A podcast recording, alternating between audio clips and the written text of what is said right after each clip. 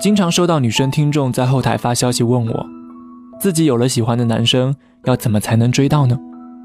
是不是可以学学袁湘琴在《恶作剧之吻》里的恒星，就算自己很平凡，总有一天也可以睡到男神？如何追到喜欢的男神这件事我没有发言权，不过我想我可以跟你分享我的好朋友玉楼的故事，他确实很有感触。嘿，我是罐头先生，你可以在微信公众号里搜索“鸡腿罐头”。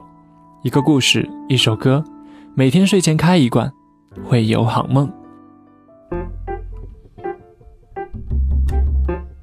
很久没有见面的师妹约玉楼喝下午茶，寒暄了近况之后，她问玉楼：“师姐，你写了那么多情感故事，能不能教我追男孩呢？”追男孩，玉楼心底一个机灵，赶忙摇摇头说：“不行不行，这事儿我不在行。”怎么可能？我之前都听说了你好多追男孩失败的事情，你肯定比我有经验。好吧，论失败，玉楼不得不承认，他确实很在行。从小学开始，玉楼的择偶观就一直很高大上。那时候，他看上了他们班的班草，当时他就觉得借作业给喜欢的男生抄是一件很浪漫的事情。所以他每天早上都把自己的作业本主动放到男生桌上，然后看着男生上学时惊讶的表情，暗自发笑。直到男生有一天拿着作业本缓缓向他走来，那神情，那肢体语言，这分明就是要跟他表白的节奏啊！玉楼内心欣喜的小鹿乱撞，然后眼睁睁的看着男生把作业本甩在自己桌面上，说：“你瞎吗？整天放错桌子。”是的，他就这样失恋了。原来男生根本不需要抄他的作业。初中的时候，他喜欢上一个很酷的男生，男生说话简短，面无表情，简直满足了他对男神的所有期待。而且男生的成绩好的让他很自卑，他拼命学习，废寝忘食，终于和男生挤进了同一个奥赛班。玉楼知道男生喜欢打游戏。于是他存钱买了一部游戏机，递到男生面前，顺便向他告白。果不其然，男生很酷的回了他三个字：“我不要。”不愧是他喜欢的酷酷的男生。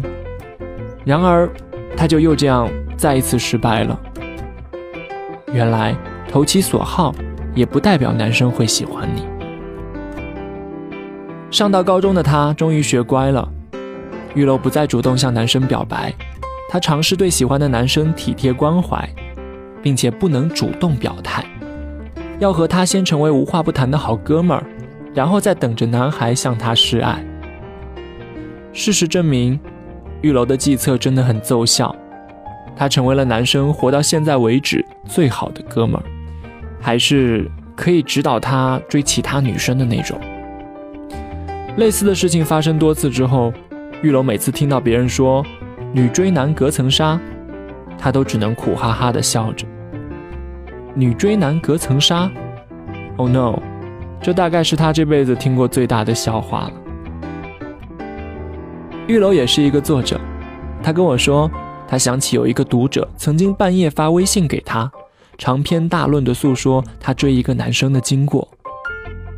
玉楼一边昏昏欲睡，一边看着女孩大倒苦水。那过程之艰辛，用情之深，结果之凄烈，简直让他不得不佩服这妹子的毅力。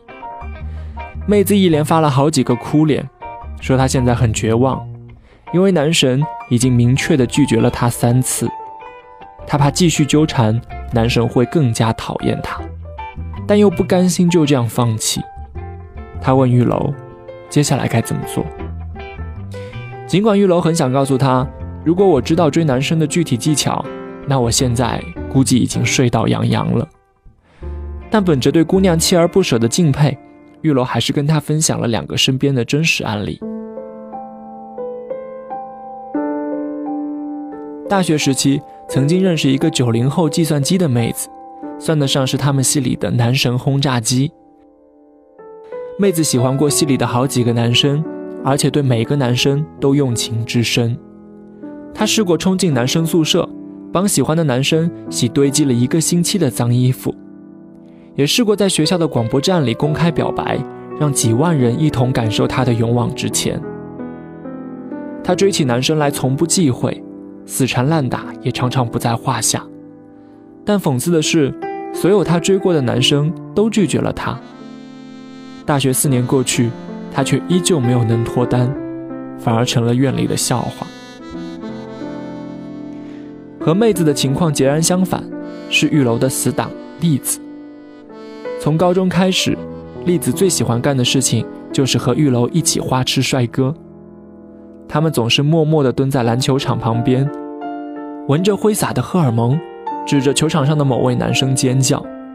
而每次他们尖叫过几个星期后，玉楼就能够看到那个女生同伴牵着男生的手，从他面前大摇大摆地走过。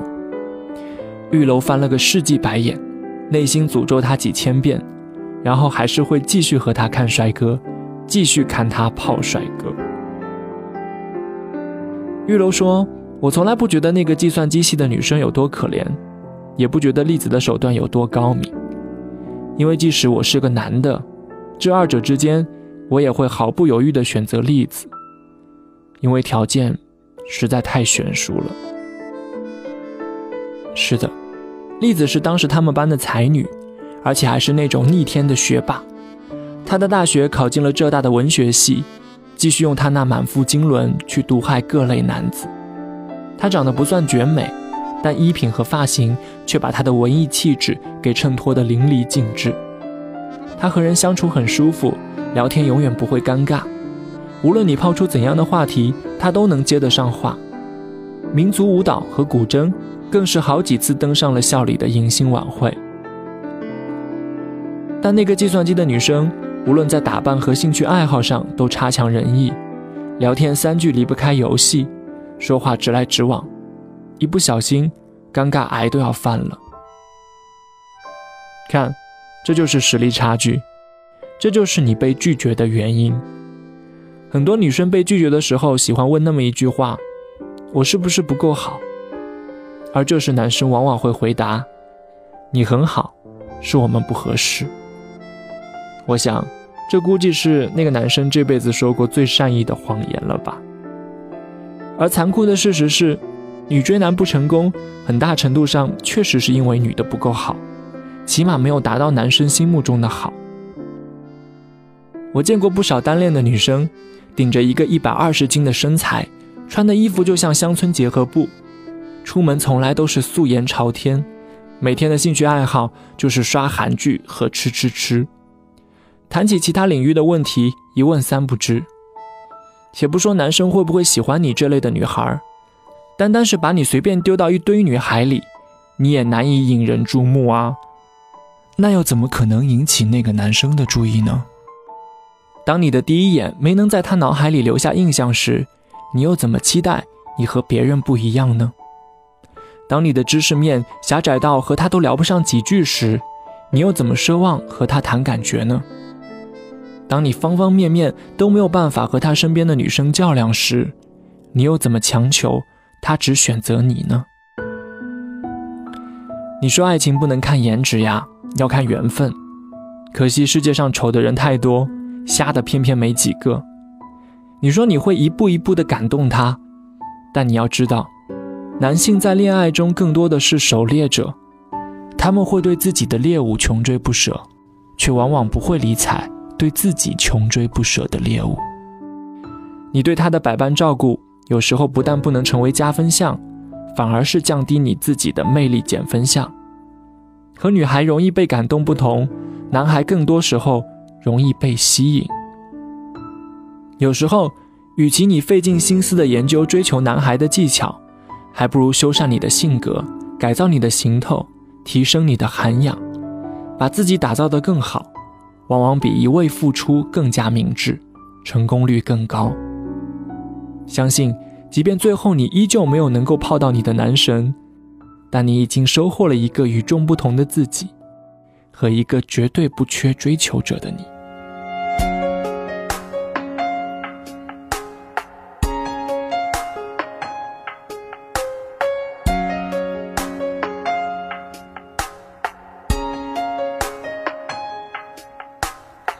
你身上专属的陌生味道是我确认你存在的目标。不用来回张望了，知道竟是我们相隔着一个街角。这么久了，我还是可以看到，感觉得到你对我的重要。不会被天黑天亮打扰，你每一次的温柔我都想炫耀。我们绕了这么一圈才遇到，我比谁都更明白你的重要。这么久了，我就决定了，决定了，你的手我握了不会放掉。我们绕了这么一圈才遇到，我答应自己不再庸人自扰，因为我要的我自己知道，只要你的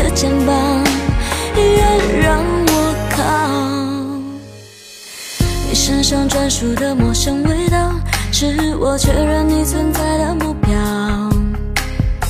不用来回张望了，知道今世我们相隔着一个街角。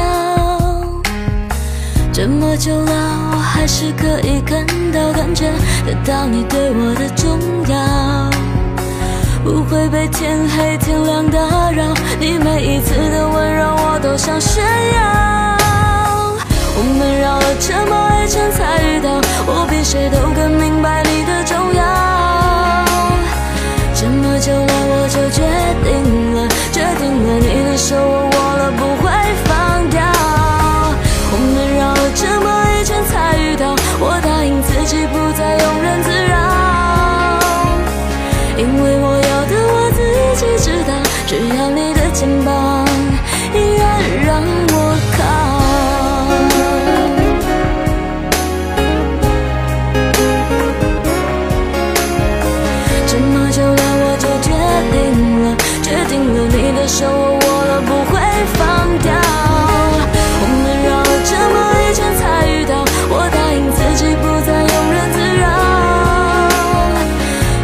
我要的我自己知道只要你的肩膀依然让